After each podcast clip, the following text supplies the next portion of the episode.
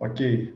Então, aula de dúvidas do dia 17 de abril. A dúvida número 9 do Rafael Petit, que já foi abordada, mas que ficou apenas tocada e vai continuar apenas tocada. Já vou dar um estímulo numa direção para a gente ir pensando nessa dúvida, vou colocar lá no grupo de interação. É, considerando que somos a felicidade, que não somos a nossa mente, o nosso corpo, o que mais somos além da felicidade? A felicidade é tudo. Então, sem pensar na felicidade agora, ah, o que que nós somos se nós não somos a nossa mente, o nosso corpo? O que que sobra para a gente ser? É para a gente ir pensando, não, não, não é para ter uma resposta. Isso aqui é para a gente pensar o que que sobra né? porque o tempo todo eu raciocino, eu tenho lembranças, eu tenho emoções, eu pego uma coisa, eu ando para um lugar, eu falo com uma pessoa, eu escuto. Todas essas coisas são com o corpo e com a mente. Se é afirmado que eu não sou nem o corpo nem a mente, o que, que sobra para eu ser? Então, pensem nisso se eu esquecer de colocar isso lá no grupo, o Lucas me lembra. Se o Lucas esquecer, alguém lembra o Lucas, por favor.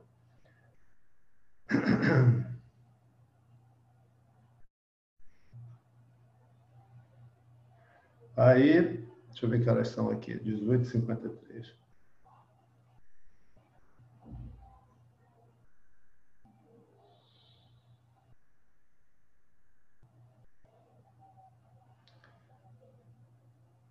Aí o, o Rafael ainda coloca uma dúvida muito legal. Todas as dúvidas muito legais, né? as dúvidas estão muito boas. Ele pergunta assim na dúvida número 10. Então, para ficar gravado aqui, que eu acho que eu falei antes de começar a gravar, uh, o Lucas mandou um link no grupo de dúvidas, aonde a gente pode ver todas as, as dúvidas aglutinadas dessa maneira bonitinha assim, ó. Tá? Então as dúvidas vêm, ó, você vai rolando, então lá as dúvidas bem organizadas. Porque lá no grupo de WhatsApp, acaba que vem um comentário, vem outro, é inevitável. Então assim fica de uma maneira mais fácil para a gente uh, ter acesso às dúvidas. Então, Rafael pergunta o seguinte, dúvida número 10. O que são os demais sentimentos e sensações além da felicidade? Serei eu também todos eles? Que beleza essa pergunta, né?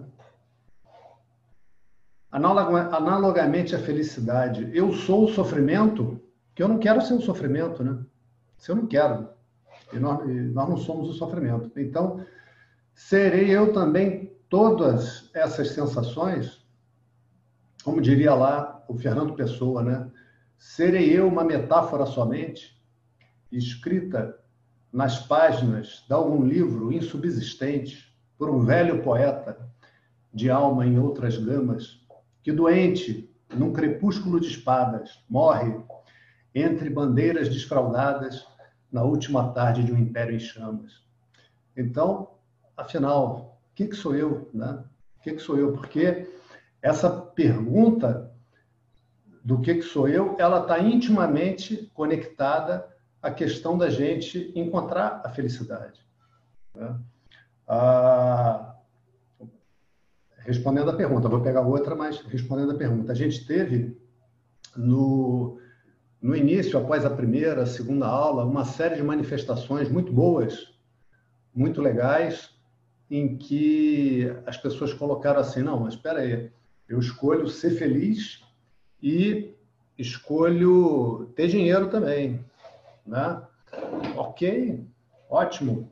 Não se estava em nenhum momento colocando como uma coisa sendo um obstáculo ou mesmo excluindo a outra.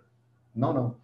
Agora, é feita aquela pergunta se a pessoa escolhe ser rica e deprimida ou pobre e feliz, para que a mente possa ir para uma posição onde ela examine o seguinte: afinal de contas, o que, que eu estou querendo? Esse dinheiro que eu estou querendo, ele é um fim em si mesmo ou ele é um meio para alguma outra coisa? Essa alguma outra coisa é a felicidade. Né? Ou seja, quando eu penso em ter dinheiro simplesmente se eu sentar numa montanha de dinheiro eu vou estar feliz, gargalhante, leve, animado, entusiasmado como eu gostaria? Só de sentar na montanha de dinheiro? Pensa bem. Ou só de olhar para o meu extrato bancário? Ou só de entrar numa casa que é muito bonita? Pensa bem. Isso aqui é para pensar. Não é se você quer largar o teu dinheiro. Né? As pessoas às vezes confundem isso, sabia? E, e vamos dizer, realizam atos de renúncia e só aumentam o seu problema. Porque o cara fica ignorante que ele já era. Aí agora o cara deu o dinheiro, deu a casa, se separou da mulher e, e vai é, procurar um mestre. Aí agora ele é ignorante, pobre, carente e sem mulher. Né? Ou seja, aos problemas que ele já tinha de ignorância, ele adicionou outros problemas. Então, em nenhum momento isso está sendo dito. Tá? Agora, uh, o que são os demais sentimentos e sensações além da felicidade? Os demais sentimentos, as demais emoções, abre aspas, além da felicidade, estou botando além da felicidade porque o Rafael botou aqui, tá? Uh, são características que a mente assume. Então, as emoções acontecem na mente. E aí acontece um fenômeno muito interessante. Ah, essas coisas vão ficar mais claras quando a gente tiver a prática de meditação, para quem quiser, lógico, né? Porque observa o seguinte: aonde que eu sei que eu tenho a emoção? Aonde que eu percebo a emoção? A emoção é um fato. Ninguém está discutindo se a emoção existe, se a emoção não, não existe, porque a emoção é um fato. Eu percebo a emoção. Eu descrevo a emoção. Eu descrevo, por exemplo, é... Soraya, hoje eu estou aqui com o coração apertado. Repara que eu estou descrevendo uma sensação física que às vezes a gente tem. Não dei um nome a essa emoção. Que emoção será essa? Angústia, talvez uh, tristeza, né? talvez medo, talvez agora, como eu costumo sentir, na minha experiência, angústia. Né? Então, eu estou descrevendo a emoção a partir da sensação que eu tenho no corpo. Olha que interessante. Porque a emoção, ela acontece na mente e a gente sente no corpo. Ela tem, vamos botar assim, entre, entre aspas, uma assinatura no corpo. Uma sensação que é característica no corpo. No corpo. Que, em geral, acontece na região que vai do umbigo até a garganta. Repara, quantas vezes você sentiu angústia na orelha? Na mão? Na coxa? Não. É nessa região que a gente tem as sensações. A gente tem a sensação de estar aquele peito oprimido, que parece que até a respiração fica mais curta. Parece não, é verdade, a respiração fica mais encurtada. Né? Porque angústia, a gente sente aquele peso nos ombros aqui, porque ansiedade, receio. Né? Então, as emoções elas acontecem na mente, elas são processos mentais, mas que alcançam o próprio corpo físico da pessoa. A pessoa percebe no corpo. Né? E a origem da emoção é na mente. A origem da emoção está num processo mental, num processo de pensamento. Tá? Então, ah, aos pouquinhos a gente vai avançando nisso, Sei que já está dando a hora de começar a aula aqui, mas só para concluir esse ponto um instantinho, que ele é muito importante. Nós vimos o exemplo daquele cara que, estando, estando no ônibus, subindo no ônibus, alguém grita na rua, né? Ô, cabeçudo! Ele não sabe nem se é para ele. Né? Aí ele fica todo chateado porque, poxa, me chamou de cabeção. Na verdade, ele já se acha feio. Né? Se tem outro cara do lado, no mesmo ônibus, que se acha bonitão, acha que as moças acham ele bonito, está bem vestido, está com autoestima boa, ele olha para aquilo em volta e procura quem será esse cabeção. Né? Outro que acha que as pessoas desse lugar são mal educadas, que isso jamais aconteceria em Londres, ele pensa, pô, mas que droga esse lugar, cara? Por que, que as pessoas aqui são de tão baixo nível? Né? E ele fica irritado. Né? Um outro está preocupado com a hora de chegar no trabalho, ouve aquilo, aquilo não tem lugar na mente dele, porque ele não pode chegar atrasado, porque ele já chegou atrasado três vezes esse mês, ele não pode mais tomar um atraso. Então ele quer correr de qualquer maneira e não está nem aí de cabeção, isso ou aquilo. Ou seja, quatro pessoas distintas ouviram a mesma coisa. Entretanto, cada um deles pensou a respeito dessa coisa de uma maneira. Né? E assim é. E assim é. E a, par, juntamente com a gente aprender que a felicidade, que eu ainda vou tocar aqui antes de começar a aula, já é aula isso, né? Aula de dúvida. Ah, a maneira da gente pensar a respeito das coisas vai mudando à medida que a gente vai entendendo. Né? Então, muitas vezes, a, a, a, caminhada de uma pessoa nesse, nesse, nesse aprendizado é comparado com subir uma montanha. Né? O Swami Dayananda prefere outra metáfora. Ele fala assim, eu vou largando as pedras. Eu descubro que eu estou carregando um saco cheio de pedra, pedra pesada, pedra pontuda, pedra que me machuca, só que eu já estou carregando aquilo há tanto tempo que eu acho que, que aquilo sou eu. E chega um ponto quando eu começo a entender que eu estou carregando aquilo, eu começo a largar. Começo a largar, começo a largar e começo a ter uma caminhada mais leve, mesmo ainda tendo um tanto que caminhar. E vou aprendendo a curtir essa caminhada. Esse estudo ele é muito gostoso, ele não é para ser uma coisa pesada. Né?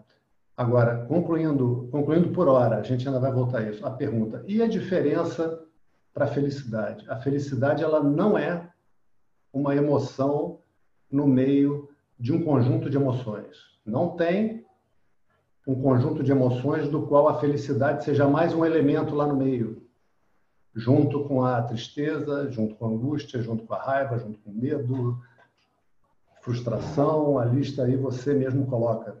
A felicidade não é mais uma emoção no meio dessa floresta de emoções. A felicidade, ela existe, na verdade, só a felicidade que existe. Eu vou falando coisas que eu sei que a pessoa ouve e fala, pô, mas que é isso que ele está falando? É isso mesmo que ele falou? É isso mesmo que eu estou dizendo. Só a felicidade existe. Todas as outras emoções são modificações dessa felicidade, desse amor básico. Felicidade e amor são a mesma coisa também. Depois a gente vê. Ah, é mesmo? É. E é você. A base do seu ser é felicidade e amor. Mas o senhor está falando de coisas uh, que são uh, emoções. Falei, não, não, não. Parece que isso é emoção. Por quê? Porque a gente experiencia isso como a gente experiencia essas outras emoções de frustração, de medo, de raiva, de ansiedade, de decepção, etc, etc, etc. Aonde que eu experiencio todo esse rol de emoções? Na mente. Experiencio ali. Aonde que eu experiencio a felicidade também? Na mente também. Mas não está vindo da mente. Tá? Eu consigo ter a experiência de felicidade quando a minha mente adquire uma determinada qualidade, que você já deve estar começando a desconfiar agora de qual seja. Né? Então, quando a mente entra nessa qualidade, e de vez em quando a mente entra, graças a Deus, senão a gente não aguentava, quando a mente entra nessa qualidade, eu tenho a experiência de felicidade. Né? Só que isso é uma coisa sutil. Né? É uma coisa sutil. Bom, para não ficar de muito suspense, eu vou dizer aqui um pouquinho disso, só um pouquinho. Ah, eu tinha dito na outra aula, né? que eu aprendo que a felicidade, na verdade, ela é eu parar de atrapalhar. Eu só não tenho a experiência de felicidade quando eu estou atrapalhando. Ou seja, toda vez, preste atenção nisso, grava isso, grava. É, essa visão, ela, ela funciona assim. A pessoa que está dando a aula está falando de um fato. Para a pessoa que está dando aula, aquilo já é um fato. Ela já viu isso o suficiente, ela já entendeu o suficiente, ela já viveu situações na sua vida o suficiente e aos poucos ela foi se estabelecendo nesse conhecimento. A pessoa que ouve, ouve aquilo como uma teoria, uma possibilidade, uma promessa. Então, por isso que lá na primeira aula eu falei para vocês, examinem. O trabalho e o papel de vocês é examinar. Então, já está dando, já passamos um tanto, eu vou fazer o mantra de início e a gente pega desse ponto.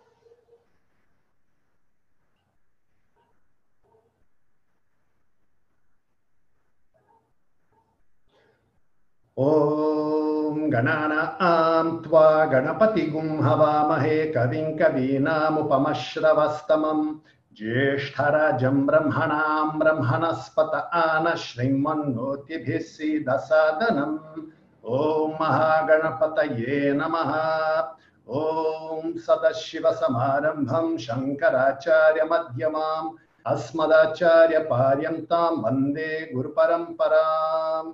ॐ सहना भवतु। सहना भुनक्तु, सह वीर्यं करवावहै तेजस्विनावदीतमस्तु मा विद्विषावहै ॐ शान्ति शान्ति, शान्तिः। ॐ सरस्वती नमस्तुभ्यां भारते कामरूपिणि, विद्यारम्भं करिष्यामि, सिद्धिर्भवतु मे सदा।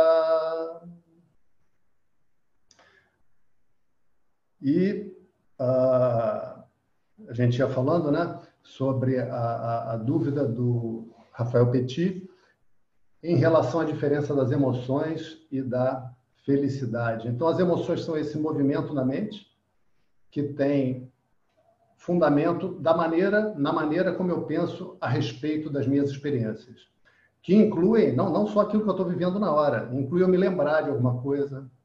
Repara que as situações elas são acompanhadas de uma carga emocional. Por exemplo, a pessoa passou uma situação difícil, né? O cara foi surfar e apareceu, surgiu do lado dele um tubarão enorme. Aí o cara, né? Aquela, aquele pavor, aquele medo, e aí quando ele fecha o olho e lembra daquilo, lembra daquela situação, o peito faz assim, ó ele lembra, a lembrança daquela situação vem acompanhada daquele medo que ele sentiu. Ou a pessoa que sofreu um acidente de carro e ali perdeu um ente querido, quando lembra daquilo, lembra com a tristeza que houve naquela situação, com o desespero que houve naquela situação, e assim por diante. Né? Então, a, as situações da nossa vida, elas têm uma carga emocional e a lembrança dessas situações invoca essa carga emocional. Então, ah, no final da, da outra aula, muitos já tinham saído, uma pessoa perguntou assim, mas então esse processo é só lógica, é só ficar entendendo? Não, não é só lógica. Faz parte desse processo, não nesse primeiro momento que a gente está fazendo, que é uma introdução, nesse momento a pessoa tem uma ideia geral como qualquer coisa, qualquer coisa que você vai estudar e que não seja curtinha, se você vai ler uma história do Cebolinha, você lê rapidamente. Uma coisa mais longa, normalmente você tem uma ideia geral no início, essa é ideia geral que a gente está tendo agora. Ah, faz parte desse processo resolver as questões emocionais do meu indivíduo. Tanto resolver as respostas que eu estou tendo agora, as coisas que estão acontecendo, quanto os episódios difíceis, perdas, traumas, etc., etc., que eu vivi e que uh, me deixam uma bagagem emocional. Tá? Então, essas emoções são frutos das minhas experiências combinadas, interpretadas pela minha mente, pelo meu processo emocional. Ou seja, botando em outra palavra, As emoções são resultado do significado que eu atribuo àquilo que eu vivo. Né? Olha como é engraçado.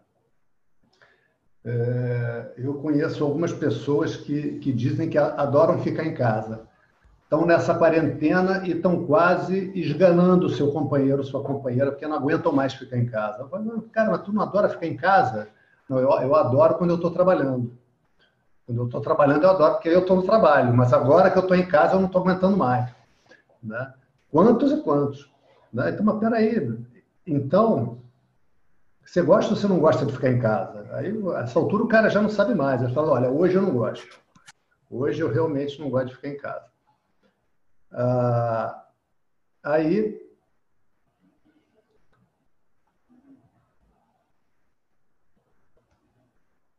esse é um exemplo legal, né, para a gente ver. Então,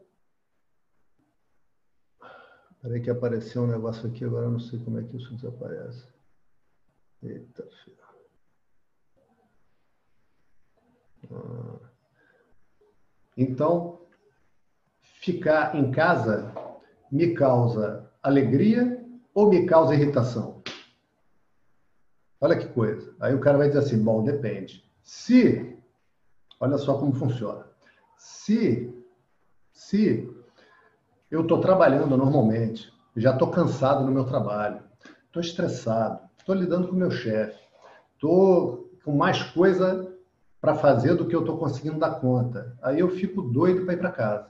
Quando eu vou para casa, ah, é uma beleza. Aí eu sento, vejo uma série do Netflix que eu gosto, bato um papo com a minha mulher, curto as crianças, tarará, fica uma beleza. No outro dia eu posso dormir mais um pouco, no outro dia que é domingo também posso dormir mais um pouco, aí segunda eu vou trabalhar. Aí começa a me dar vontade de novo de poder ficar em casa e só vai acontecer de novo no final de semana seguinte. Ok. Mas Durante a quarentena, as crianças estão fazendo uma bagunça na casa o tempo todo. Eu tenho que arrumar e que varrer esse negócio o tempo todo. Né? A minha mulher está irritada com a quarentena. Então ela pega e joga as irritações na minha cabeça. Daqui a pouco, do nada, ela vem e me dá uma bronca. Então, no momento, ficar em casa está sendo para mim fonte de saco cheio e irritação. Eu estou de saco cheio, estou entediado de ficar em casa e estou irritado. Olha que coisa interessante.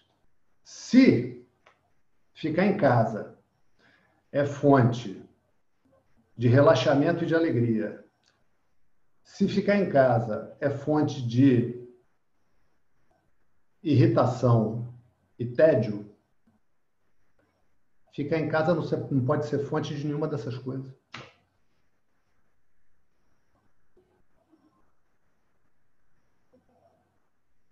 Não pode ser.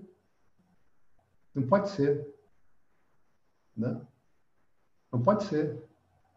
Então é outra coisa que está sendo fonte da minha felicidade e está sendo fonte da minha irritação. Ou do meu saco cheio, do meu tédio, né? da minha insatisfação. E como é que funciona isso nessa experiência? Porque repara, a experiência de felicidade vai acontecer na mesma mente em que essas outras emoções acontecem. A experiência acontece ali, mas a origem não é na mente. Então, como é que acontece? Então, vamos fazer uma palhinha disso, até para que a gente possa também, isso vai ajudar a gente a entender a confusão de Arjuna, porque a confusão de Arjuna é a nossa confusão até o momento que a confusão é eliminada. Né? o que está causando o sofrimento de Arjuna não é aquela situação, por incrível que pareça, por difícil, terrível e dramática que possa ser aquela situação. A situação que, que é do, do Mahabharata, do, do Bhagavad Gita, é uma situação mais dramática que novela mexicana. Mais dramática que Pássaros Feridos, que a novela que você puder imaginar fica no chinelo, perto da Gita. Né? Agora, aquele sofrimento de Arjuna não é causado pela situação, é dele. O algoz, o carrasco, é a própria pessoa. Por um lado, isso é terrível. Isso parece assim, pô, professor, eu já tinha meus problemas. Você está me adicionando mais um. Você está dizendo que eu agora sou meu próprio carrasco. Sim, eu estou dizendo isso. Mas A vantagem e a beleza disso é que uma vez que a gente entende, a gente pode parar de ser. A gente pode entrar no processo de desarmar esse carrasco e finalmente demiti-lo. Ou vamos dizer assim, convertê-lo. Agora você vai sair do papel de carrasco e você vai ser um amigo. Né? Então, ah, olha que coisa interessante. Lá no 13º capítulo da Gita, Krishna vai fazer o seguinte, vai fazer Arjuna, olha, porque como é que funciona, vocês vão ver. A gente estuda, capítulo, os capítulos vão em sequência, mas você dá saltos para algumas partes e volta. Então você estuda o primeiro capítulo, estuda o segundo capítulo, depois pula para o décimo terceiro e depois volta para o terceiro. Faz nessa sequência. Nesse processo, ao longo da Gita, assim como nós, Arjuna, que é o nome da nossa turma, nós somos a turma Arjuna, não sei se vocês repararam lá no site que agora a turma tem nome, né? Turma Arjuna. Arjuna tem várias dúvidas. Ele não entende. E ele vai perguntando, e ele vai perguntando, e ele vai perguntando. Então chega um ponto lá no capítulo 13 que Krishna fala o seguinte: Olha, Arjuna, eu estou te apresentando esse ensino, mas agora eu vou fazer uma outra coisa com você, porque você está examinando esse ensino com a sua mente. Eu agora vou te emprestar minha mente. Como? Como vai, vai me emprestar a mente? Eu vou fazer a descrição do sábio de dentro para fora. Ou seja, como é a mente do sábio, quais são os seus valores, como o conhecimento na mente do sábio transforma a visão dele do mundo, como é que ele se comporta a partir desse pensamento sobre as coisas. Porque de verdade, Arjuna, você está sofrendo pela sua maneira de pensar a respeito das coisas. Você está sofrendo pela sua maneira de pensar a respeito de você mesmo. Você está pensando que as coisas deviam ser de uma determinada maneira. Só que isso só é na tua cabeça. Você está nutrindo uma fantasia, você está agarrado, apaixonado por uma fantasia e querendo muito que as coisas aconteçam de acordo com a tua fantasia. E o sábio não é que nem você, Arjuna, felizmente. Né? Porque você, como a gente já vai ver, é, tá na, é não, né? mas está na condição de, de sofredor. Está né? Tá sofrendo muito. Né? Então, Krishna começa a explicar como é que o sábio enxerga as situações e a si mesmo. Né? Como é que ele lida com as suas necessidades que ele tem. Você acha que o cara, por ser sábio, a gente, a gente cria um monte de fantasia também deixa de querer ter relação sexual, por exemplo, deixa de gostar de mulher, de homem? Não. Deixa de precisar se alimentar? Não. Deixa de precisar se proteger, se abrigar, de ter, de ter lazer? Lazer? Né? Então, não. É, uma vez eu estava lá no ashram e eu tinha aula, tinha, tinha o, o eu estava no ashram do norte, em Rishikesh, lá perto do Himalaia, e tinha o, a escala de atividades. Né? À tarde tinha um momento, como tudo começa muito cedo, então a Púdia começa às 5 horas da manhã, às vezes 5 e 15. Lá de banho tomado. Né? Então você tem que acordar muito cedo e estar tá lá pronto e tal. E as pessoas que vão ajudar, enfim, depois aula disso, aula daquilo, meditação, aula de Vedanta, mais aula de Vedanta, aula de leitura, aula de sânscrito e tal, aí satsanga, aula de dúvida, e no, no outro dia tudo de novo. Então, à tarde, após o almoço, você tem um intervalo para dar uma descansadinha. Nessa hora da descansadinha, eu ia lá no quarto de um swami, aí batia lá e, como a gente diz aqui em Niterói, dava uma impregnada, sabe? Aquela, aquela encheção de saco, mas ele recebia com o maior carinho, apaixonado por ele, pelo swami Suvianananda, a partir do momento que surgirem as, as situações aqui, eu vou contando as histórias dele, dele para vocês. Aí teve um dia que eu fui lá e, e, e as aulas do, do Swami Suvianananda no quarto, assim, ia, ia mais um ou mais dois alunos. Eu não entendia porque os outros falhavam, tinha dia que os outros não iam, eu ia sempre, né? Mas eram aulas que, é, com alguma frequência, eu chorava, cara. Porque ele era um poeta, ele descrevia, ele ia te levando, e com amor, com carinho, e, e, e, com uma profundidade, com uma capacidade de ver o que você não está vendo né, no ponto. Você pergunta uma coisa e ele de lá de trás ele pinça a tua dúvida. Ele não responde o que você está perguntando, né? ele pega aquilo que está sustentando a tua dúvida e fala sobre aquilo. E com carinho infinito. Aí teve um dia que eu fiquei lá, bati, bati, bati, nada, bati, bati, bati, nada. Aí, tá bom, né? Hoje, hoje não tem. Aí fui, fui embora. Nesse dia eu dei uma descansadinha. Aí no outro dia voltei, aí você via ele, né, lá nas atividades e tal, mas nem sempre dá para chegar e para falar. É muita gente, muita gente que quer ser atendida. Esses caras são é, muito requisitados. Vocês não fazem ideia, muito requisitados.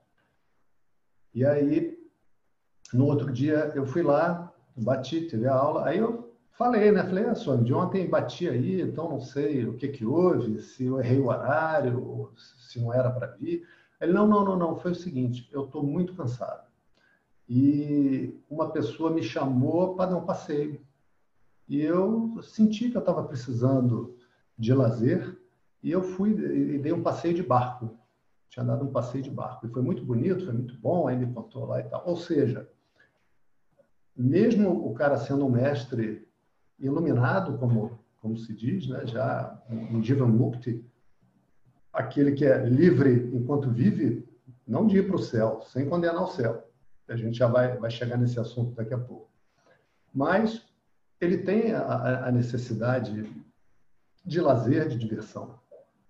Então, a, a Gita, nesse 13º capítulo, vai dizendo como o mestre lida com tudo isso, como o sábio, essa pessoa que adquiriu conhecimento, como lida com todas as situações. E um dos valores que o mestre tem é o seguinte: ficar sozinho consigo mesmo. Isso vai aparecer lá no final, ele fica sozinho consigo mesmo. E tem um detalhe interessante que esses valores, essas consequências do conhecimento são naturais para o mestre, são naturais para o sábio, para o Jnani. Jnani é aquele que tem Jnanam. Jnanam é, é o conhecimento. Então, o Jnani, esse com conhecimento, vai ter naturalmente esses, essas maneiras de, de viver, de enxergar. Mas, para os alunos, essas maneiras são práticas, são sadhanas. Sadhana é aquilo que te leva para um determinado fim, para uma determinada finalidade. É, é, é o meio para alcançar um fim. Então, é uma prática. Então, uma coisa que para o mestre, para o Jnani, é muito natural é curtir muito ficar sozinho sem fazer nada, sem coisa nenhuma. Curti muito. Por quê? Porque ele é uma delícia. Ele é a paz, ele é a felicidade, ele é amor. Quem é que não gosta de paz, felicidade e amor? E esse personagem é apenas a embalagem da paz, da felicidade do amor. Né? Então, uma prática que é feita, agora, prática, já não estou falando do Nhani, estou falando do aluno, do estudante, do discípulo. É, periodicamente, se colocar num lugar sozinho, sem televisão, sem levar o celular para ficar vendo mensagem no WhatsApp, para ler jornal, sem levar uma caixinha de som onde você espeta o pendrive e ouve uma músicazinha. Não, veja, não como castigo, não é castigo, não é masmorra, não é nada disso.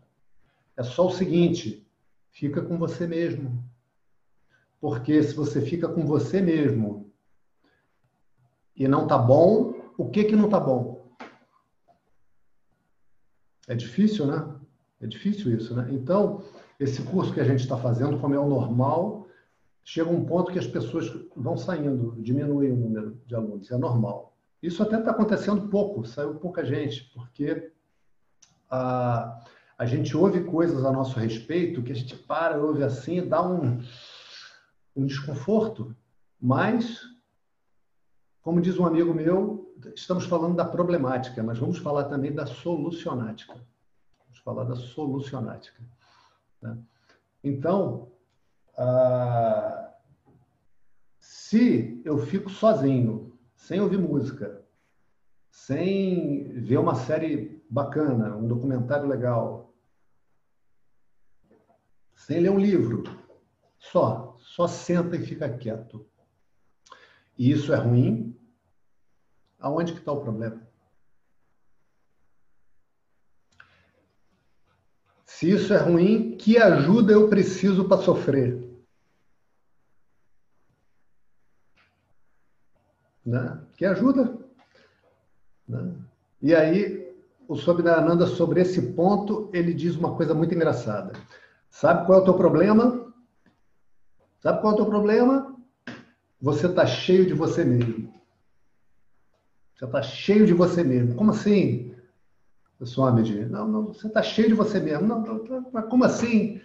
Você está cheio da sua maneira de pensar. Você está cheio, a tua mente está cheia de uma maneira de pensar a respeito de você. Onde você se vê como inadequado. E é por isso que as pessoas têm dificuldade de meditar.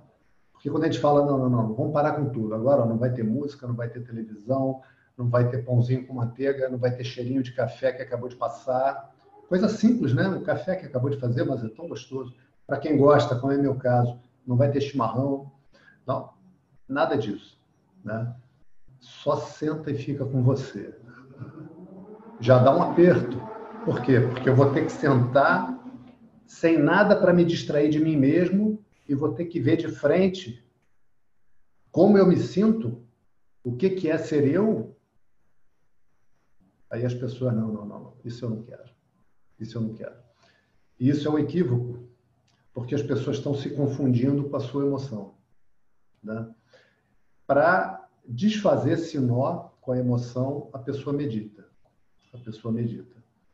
É, me lembra disso, Lucas? Outra coisa que eu vou colocar lá no, no nosso grupo vai ser a pergunta se a pessoa medita e as pessoas falarem sucintamente para eu ter uma ideia.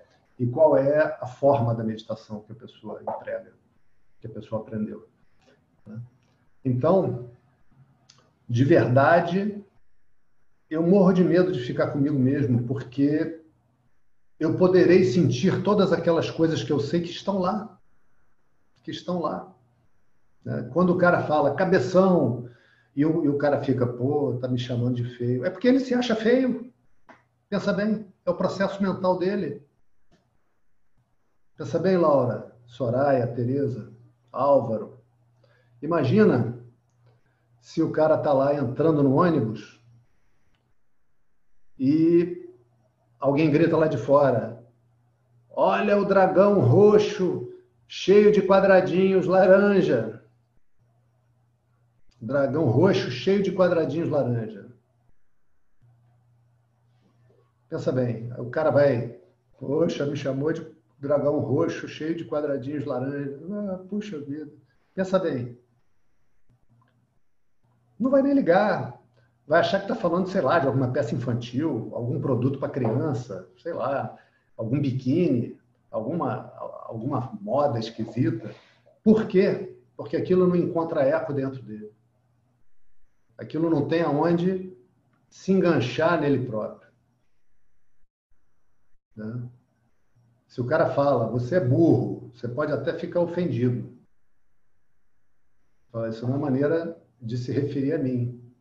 Isso é uma coisa. Agora, ficar, poxa vida, eu queria ser inteligente, só vai acontecer se eu mesmo já me acho burro. Se eu estou tranquilo que eu sou inteligente, vai ter coisas que eu não sei, vai ter coisas que eu não vou entender, mas isso não quer dizer que eu não seja inteligente.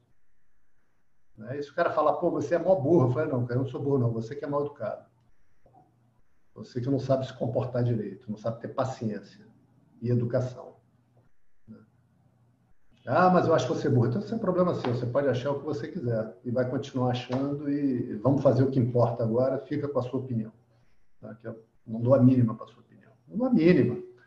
Né? Não dou a mínima. Né? Agora, no momento que o cara fala algo que bate no cara, fala, ó, de verdade, vou te falar uma coisa. Mulher acha cara careca ridículo. Puxa vida, é que droga, hein, cara? Puxa vida, justamente isso. Né? Mas dizem que não é assim. Dizem que eu tenho essa fé. Dizem que não é assim.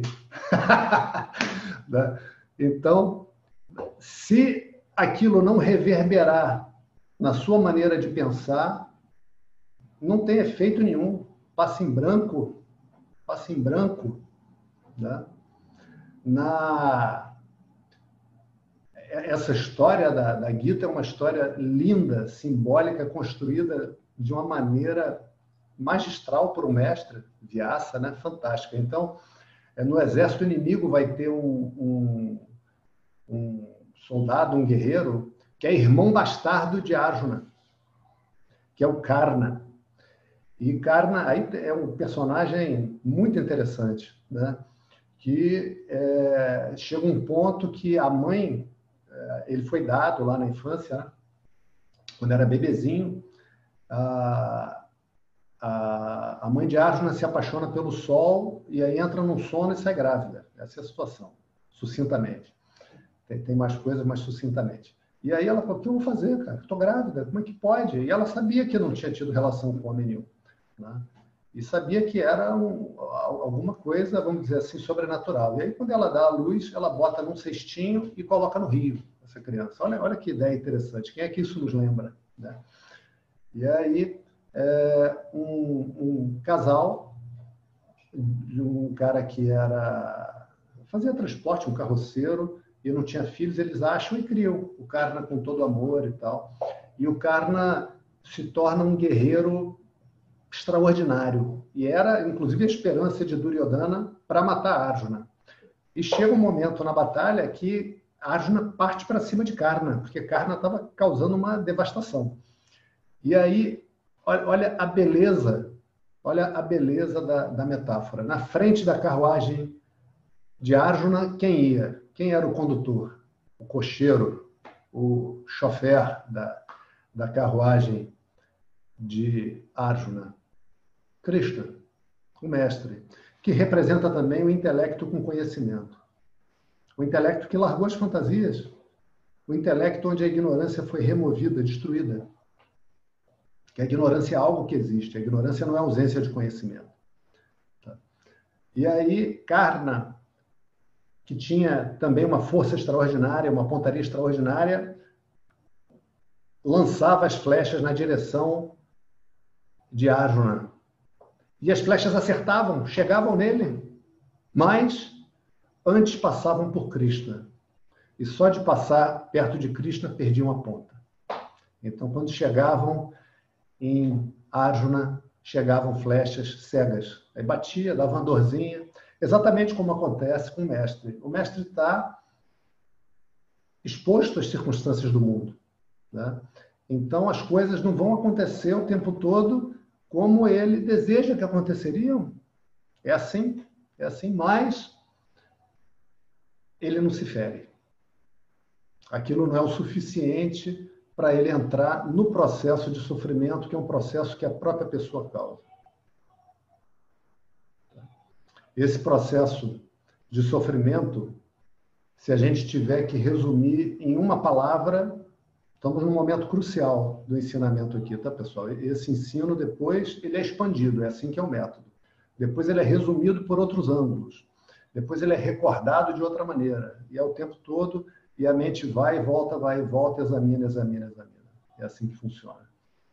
Se a gente tiver que utilizar uma palavra, uma palavra, para definir o sofrimento, essa palavra é resistência. Resistência. A postura da mente. Vamos dizer assim, a ação sukshma. Sukshma quer dizer sutil, astral, que a mente está no corpo astral. Tudo isso a gente vai, vai ter chance de ver um pouquinho. Quem quiser depois seguir estudando vai ver até a satisfação. A mente tem essa ação sutil de resistir. Resistir. Então, no exemplo da nossa história, Arjuna, quando vê no campo de batalha diante de si seu avô, seu mestre, seus tios, seu sogro, seus amigos de infância, o filho do capitão da guarda, os serventes do palácio. Quando ele olha tudo aquilo, qual é a atitude da mente dele? Meu Deus, isso não. Isso eu não quero. Isso não deveria estar acontecendo. Dessa maneira como o mundo está disposto, dessa maneira como a vida está se desdobrando, eu não me vejo sendo feliz. Eu quero ardentemente que as coisas aconteçam de uma maneira diferente dessa. Essa é a postura mental do sofrimento. Cada pessoa com sua, vamos dizer assim, microcaracterística. Cada pessoa com a sua história de vida. Cada pessoa com as suas memórias, com as suas crenças, com tudo isso.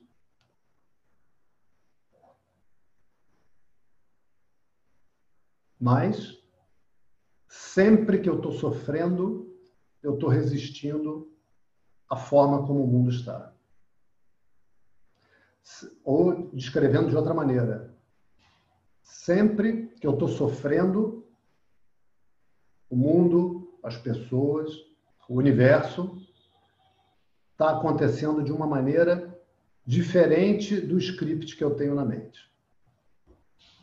Da descrição de situação de vida ideal que eu tenho na minha mente. Que é inevitável ter. A gente vai ter, vai ter coisas que a pessoa gosta. Né? O cara é torcedor de um time, no script dele, o time dele joga com raça, todos os jogos. Quando o cara vê o time jogar e que é aquele jogo de corpo mole, você tem lá um jogador ganhando 200 mil reais e joga com menos disposição do que você joga a sua pelada, você fica muito aborrecido. Aquilo indigna. Né? Quando você vê o Supremo Tribunal Federal soltar um monte de bandido, você fica indignado. Quando você vê que tem pessoa que defende que as pessoas não possam se defender, que tem que ficar à mercê dos bandidos, isso, para algumas pessoas, pode contrariar muito o que está na mente dela, o script que está na mente, e a pessoa se aborrece. Né? Como naquele caso que eu falei do motorista, que a esposa chega e fala: Olha, não quero mais. Né?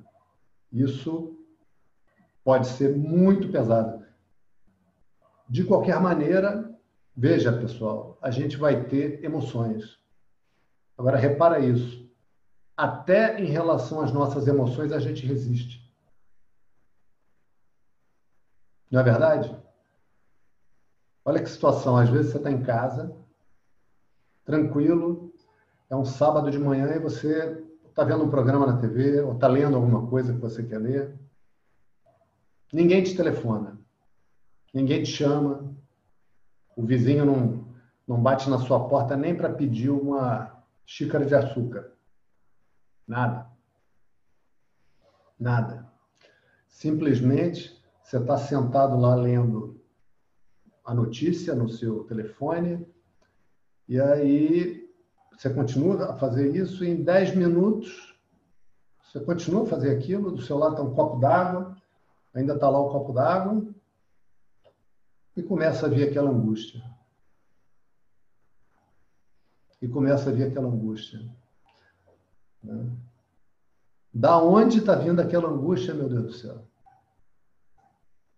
Nem a xicrinha de açúcar o vizinho me pediu. A santa da minha mulher está lá dentro fazendo alguma coisa e lá dentro ela continua a fazer o que ela está fazendo. Da onde está vindo isso? Não li no jornal a notícia de que meu time perdeu ou de que alguém do governo falou alguma coisa que eu não gosto. Nada. Aconteceu nada. Eu estou lendo uma notícia aqui sobre os costumes do Vietnã. E continua a ler, está interessante, continua a ler aquilo. Nada aconteceu e da onde está vindo aquela emoção? Está vindo da bagagem que a gente carrega. Está vindo de emoções que ficam gravadas, de coisas que a gente viveu. Vou mostrar para vocês aqui uma figurinha. É Ver se vocês conseguem ver. Deixa eu ver aqui se eu, se eu arranjo uma maneira boa de mostrar isso.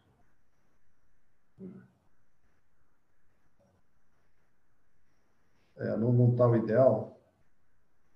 Existe essa figura simbólica aqui, ó, vê se vocês conseguem ver. Está vendo aqui? Ele é o Dakshinamurti. Ó. Dakshinamurti representa aquele o poder superior, aquele que entregou os Vedas.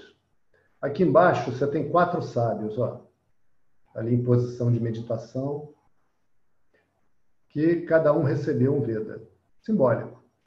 Agora, repara aqui embaixo aqui do, do pé do Dakshinamurti, ó, tem uma figurinha que também tá encoberta pelos meus botões aqui, não teve jeito, que é um menino segurando uma cobra numa mão e uma espadinha na outra.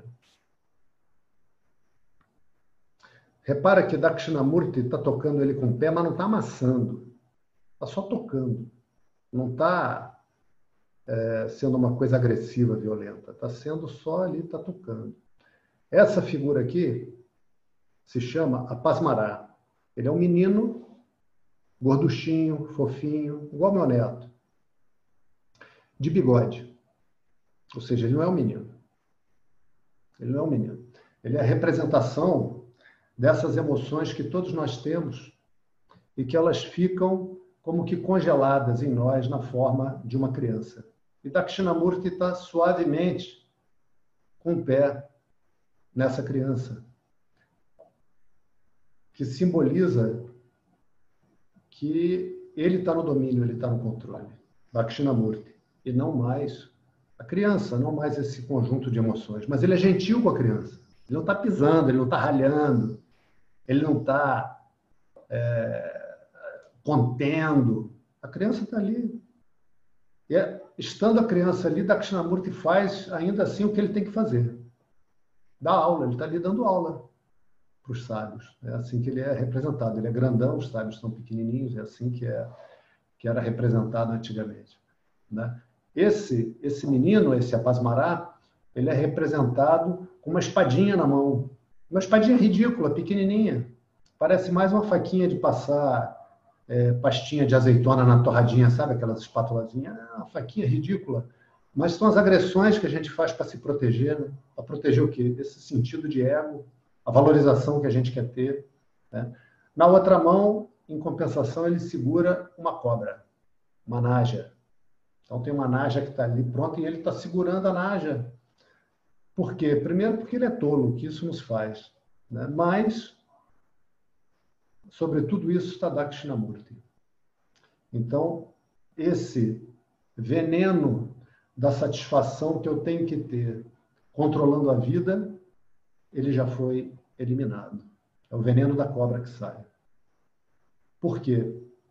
Porque a pessoa já entendeu e é isso que Dakshinamurti está principalmente ensinando ali aos rishis. Rishis são esses sábios que em alta meditação receberam os Vedas. Sobre a felicidade, sobre viver feliz. Né? Porque se o sofrimento ele tem a forma da resistência, repara, sempre que você estiver sofrendo, você está resistindo. Repara isso, examina isso. A, a pergunta, acho que foi o Lucas que fez no final da outra aula, é só lógica. Esse processo não é só lógica. Existe um exame das minhas emoções, existe um abraço nas minhas emoções, existe uma, uma trégua que vira um acordo de paz, que vira uma profunda amizade e carinho e, finalmente, um acolhimento imenso das minhas emoções. Eu não, me condeno mais pelas minhas emoções, eu não podia ser melhor do que eu sou, sendo do jeito que eu sou. Ah, você é rabugento. Pô, eu sou maravilhosamente rabugento. A pessoa ideal é um pouco rabugenta. Porque o resto é fantasia. Você está comparando a sua maneira de ser com uma fantasia. Desde as coisas que você faz. Ah, porque eu queria ser capaz de arrumar a casa, eu queria ser capaz de, de estudar para caramba 10 horas por dia, saber tudo de cor do sânscrito, saber os mantras, é, ser um, um grande nadador, é, voltar a lutar boxe, lutar boxe pra caramba, queria que voltasse a nascer cabelos, ficasse uf, com aquela cabeleira, né? Cara, ok, você está se comparando com a fantasia que você tem a respeito de você. Ou seja, nesse teu livro nesse teu script de como o mundo devia ser, de como a vida devia ser, existe um extenso capítulo que é referente a você mesmo. E num monte de momentos você é diferente desse capítulo do seu script, referente a você mesmo, ou seja, num monte de momentos você não corresponde às suas fantasias. E aí, pô, que droga. Puxa vida, eu queria ser hábil, eu queria ser gentil para falar com as pessoas. Ótimo, você pode trabalhar nessa direção. Se chicotear porque você não é assim, é sinônimo de sofrimento. Então, sempre, sempre que eu estou sofrendo, a minha mente está resistindo. Então, sempre as formas de sofrimento, angústia, tristeza, medo, ansiedade, insegurança, frustração. Aí a gente elenca, é um longo rol. Sempre essas emoções têm origem na minha própria mente, na minha maneira de pensar a meu respeito, a respeito das pessoas com quem eu convivo, com quem eu interajo e a respeito do mundo. Em outras palavras, a vida dividida nessas três áreas, você botou essas três áreas, tem tudo, né? Você, as outras pessoas, o mundo, não sobrou nada. O mundo é igual ao universo.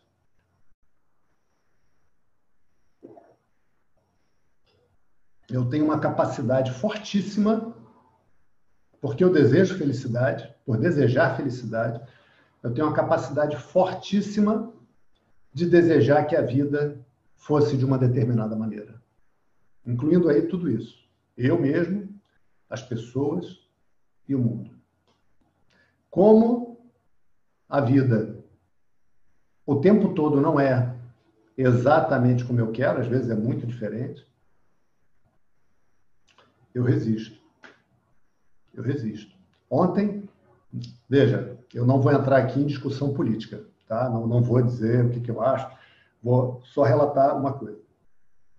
Eu não sei porque eu não tenho televisão, mas me parece que ontem o presidente da República fez um pronunciamento sobre a demissão do ministro da Saúde.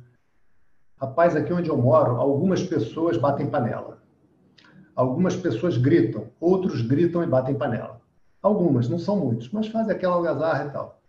Tem uma vizinha, eu digo vizinha porque ela mora aqui na Redondeza, eu não sei de onde é. Ela grita grita, grita e vai ficando transtornada.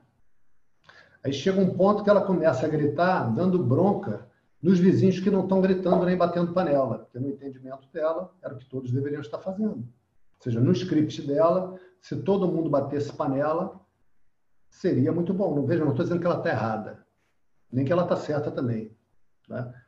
aquilo não acontece, ela vai ficando numa frustração e começa a xingar todo mundo e dizer que as pessoas são isso, são acomodadas, ou, ou são nazistas, é, também, enfim, aí entra entra nessa nessa divisão política que está havendo no nosso país. Né? Quem é que está causando o sofrimento dela? Veja, eu não estou dizendo que a pessoa não tenha posição política, eu não estou dizendo que a pessoa não haja se tem alguma coisa que ela identifique que ela possa fazer para melhorar o país, para melhorar a sua cidade, melhorar seu prédio, melhorar sua casa, melhorar seu quarto. Faça. Agora, no momento em que as coisas ah, deviam ser de outra maneira, olha a postura da mente e, e examina bem. Por que, que as coisas deveriam ser de outra maneira? Porque se as coisas fossem de outra maneira, aí eu estaria feliz. Isso não aparece quando as pessoas verbalizam suas reivindicações, suas discordâncias, mas é o que está por trás. É o que está por trás. Né? É o que está por trás. É esse desejo de felicidade. E quando é que eu tenho a experiência de felicidade? Olha que interessante. A experiência de felicidade, vamos pegar uma situação. O cara tá, gosta muito da, da mulher. Brigou, os dois brigaram. Acontece, né? Hoje um desentendimento e pô, o cara tá chateado pra caramba. Né? E aí a mulher pensa e vê que aquela maneira que ela agiu, aquela coisa que ela falou, poxa, que aquilo não, não, não foi bom, que ela falou no momento de irritação, que ela de verdade não sente aquilo, mas que na hora daquela emoção ela quis ferir, e feriu. Falou aquilo e feriu. Aí dorme um, um para cada beirada da cama, aquela situação desagradável, né? Aquele, fica aquele corredor polonês no meio da, da cama. Né? E aí, no dia seguinte, o cara vai trabalhar, acorda mais cedo, né? sai, a mulher vai trabalhar também, chateado com aquilo. E à medida que as horas transcorrem, essa esposa faz uma autocrítica e aí ela vê que, puxa, exagerou, que não foi na medida. Né? E aí é, ela chega mais cedo em casa, compra uma, uma pizza, compra pimentão amarelo, pimentão vermelho, páprica, pizza, pizza normal, pizza de, de mercado, essa de 10 reais. Aí compra, enfeita, bota cebola, bota páprica, bota manjericão, bota tomate, pimentão amarelo, pimentão vermelho, que sabe que ele gosta. Né? Aí, e bota lá, não fala nada. Ele chega chateado, tá, tá chateado, falou, pô, a mulher falou coisas horrorosas. Ele falou, pô, como é que ela fala isso para mim? Será que ela pensa isso de mim? Né? E aí, quando ele chega, ele, oi, tudo bem? Dá aquele oi assim, meio. Né? Porque entrar sem falar também é horrível, né? nem pensar, mas dá aquele oi gelado. Aí ela chega e fala, olha, quero falar com você. Aí o cara pensa, né? Ai, meu Deus, ela vem mais DR. DR é um negócio que pode ser sinistro, né? Sinistro. Mas DR, eu não sei se o pessoal dos outros estados se usam essa expressão. Aqui no Rio significa discutir a relação. Botar os pingos nos is, né? Então, quando vai ter DR, mas DR é uma expressão que já tem uma carga emocional. Quando vai ter DR, é porque o negócio é cavernoso. Aí o cara ah, tá bom. Bota a pasta, a bolsa, né? E, e, senta esperando a DR, né? E aí ela fala assim: meu amorzinho, eu agi muito mal, eu exagerei, eu fiquei chateada, eu tinha expectativa de que você quisesse ir comigo lá na casa da minha mãe no sábado, 8 horas, e tudo bem, você quer surfar, então, depois você me encontra lá, eu na hora fiquei frustrada, porque eu queria muito que você fosse comigo. Então, você, por favor, me desculpa. Aí o cara, oh, que bom. Aí aquilo que era antes irritação, mágoa, agora, olha que interessante, se desvanece. E aí ela vê o alívio no rosto dele e ela, que é uma mulher bonita, se aproxima e dá um beijo nele. E ele, aliviado com aquela, aquela mágoa que passou por, por, por ela ter reconhecido, sente aquela alegria, dá um sorriso espontâneo e corresponde dar um beijo nela. Repara o processo mental desse homem, desse marido agora, vamos examinar. Ele está num processo de resistência. Por quê? Porque ela se comportou de uma maneira muito diferente do script dele. Qual é o script? Minha mulher deve ser doce, gentil, compreensiva, amiga. Você vê, né? Os homens criticam as mulheres, mas tudo isso está na cabeça do homem. Olha como é que o homem é exigente também. Amiga, é, franca, comedida, para reclamar. Não pode sair tacando os pratos na minha cabeça. Reclama, mas vem, vem macia, vem, vem com calma. Né? Justa, não pode reclamar de uma coisa absurda. E nesse caso, ela estava reclamando de uma coisa absurda, o marido pensa. Né? Como é que ela quer que eu não vá surfar para ir na casa da mãe dela? Então, bota, bota ainda na casa da tua mãe para depois. Eu vou cedo surfar, volto e depois a gente vai. Agora, querer que eu não surfe, tá, tá, tá maluca, né? Então, o cara tinha essa expectativa, esse desejo isso ele vê assim, não, essa é a mulher direita. A mulher direita entende que o marido quer surfar. É sábado, ele trabalhou a semana inteira. A semana inteira ele acordou cedo para trabalhar. Sábado é o dia de acordar cedo para surfar. coisa mais intuitiva, natural para ele, né? A hora que a mulher chega e fala, tá bem, eu, eu agi mal, não tem problema, você faz dessa maneira, eu estou criando tempestade em copo d'água, porque eu quero muito a tua companhia. Eu quero muito que você esteja comigo. Então, mas tudo bem, eu faço o seguinte, eu desmarco com a minha mãe, ao invés de chegar lá 8 horas, a gente chega 10. Você vai surfar cedo e a gente consegue sair daqui 9 e meia? Tranquilo. Aí ela, que bom. Aí quando ele vê aquilo, voltou a mulher doce, voltou a mulher compreensiva o suficiente dentro do parâmetro dele, a mulher justa o suficiente, ou seja, agora o meu script está atendido. Esse pensamento nem passa né, pela mente. Mas agora, o que, que acontece com a mente? Relaxa. Diante dessa situação que é a que eu estou querendo, a mente, ó, relaxa. E aí, quando a mente relaxa, o que, que acontece? Ela, relaxar é sinônimo de sair da postura de resistência sair da postura de se opor àquilo que está acontecendo.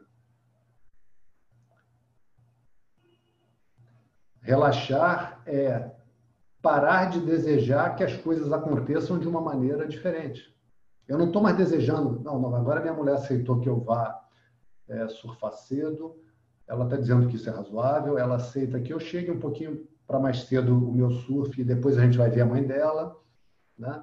e ela reconhece que ela foi ríspida comigo ontem, que ela reclamou com palavras pesadas, ela pediu desculpa, falou que me ama, que eu sou o máximo, carecão lindo, Pô, tá bom, tá bom. Aí o que, que a mente faz? Uh, se joga na praia da própria felicidade. Se joga na praia. Então, essa felicidade que vem está vindo de mim mesmo. Introduzindo uma palavra para eu, está vindo do Atma. Atma. E depois a gente vai ter um trecho de estudo sobre o Atma, introdutório, mas que não é fácil não. Mas é de propósito feito assim. Essa felicidade ela aparece, olha que prato cheio para confusão. Essa felicidade aparece na própria mente, sem ser originada na mente. Essa felicidade aparece em mim mesmo, no personagem, no sentido do personagem, aparece na própria mente. E aí eu tenho confusão, porque as emoções aparecem também na mente, mas são oriundas da própria mente. Falaremos mais sobre isso. Então, essa foi a dúvida do Rafael Petit. Eu desliguei aqui porque eu estava tocando, se eu não me engano, dúvida 10, não é? é falei lá no início da aula. Então, isso vai nos ajudar a ver a maneira como Arjuna está pensando e reagindo a respeito da situação dificílima que ele tem diante de si. Om Purnamadav Purnamidam Purnat Purnamudachyate Purnasya Purnamadaya Purnameva Vashishyate Om Shanti Shanti Shanti Hari Om Shri Guru Pyo Namaha Hari Om Ok, pessoal. É isso. Hoje foi isso. Uh, alguém quer falar alguma coisa? É só se desembudecer. Olá, Nair, Marco Helênio, Fernanda Calixto, Fernando, seu Fernando, Leon, Patrícia, Rafael, Taliuli, Leila, Bruno, Denise, Rogério, Mauro, Júlio. Que legal. Bom, Ninguém fala nada. Ninguém fala nada, eu vou falar boa noite. Álvaro, Soraya, Tereza, Frederico Lucas Figueira. Então, pessoal, é isso. Ninguém fala nada. Ah, então, coloquem lá no grupo de interação. Depois, é, eu, vou, eu vou colocar a mensagem, vou ver com o Lucas qual é a melhor maneira da gente fazer isso. Do pessoal colocar um comentário sobre a experiência que já tem com meditação. Alguém desbloqueou o microfone aí, quer falar algo? Obrigada, Eduardo. Valeu. Só agradecer. Obrigada. Boa, Boa noite, noite. Boa noite. Então é isso, pessoal. Um abraço a todos. Um bom final de semana. Curtam a família. Paciência nessa quarentena. Revejam as aulas. Aproveitem. né? É isso. Tá, joia. Para mim, se ficar em casa é fonte de alegria ou de aperreio.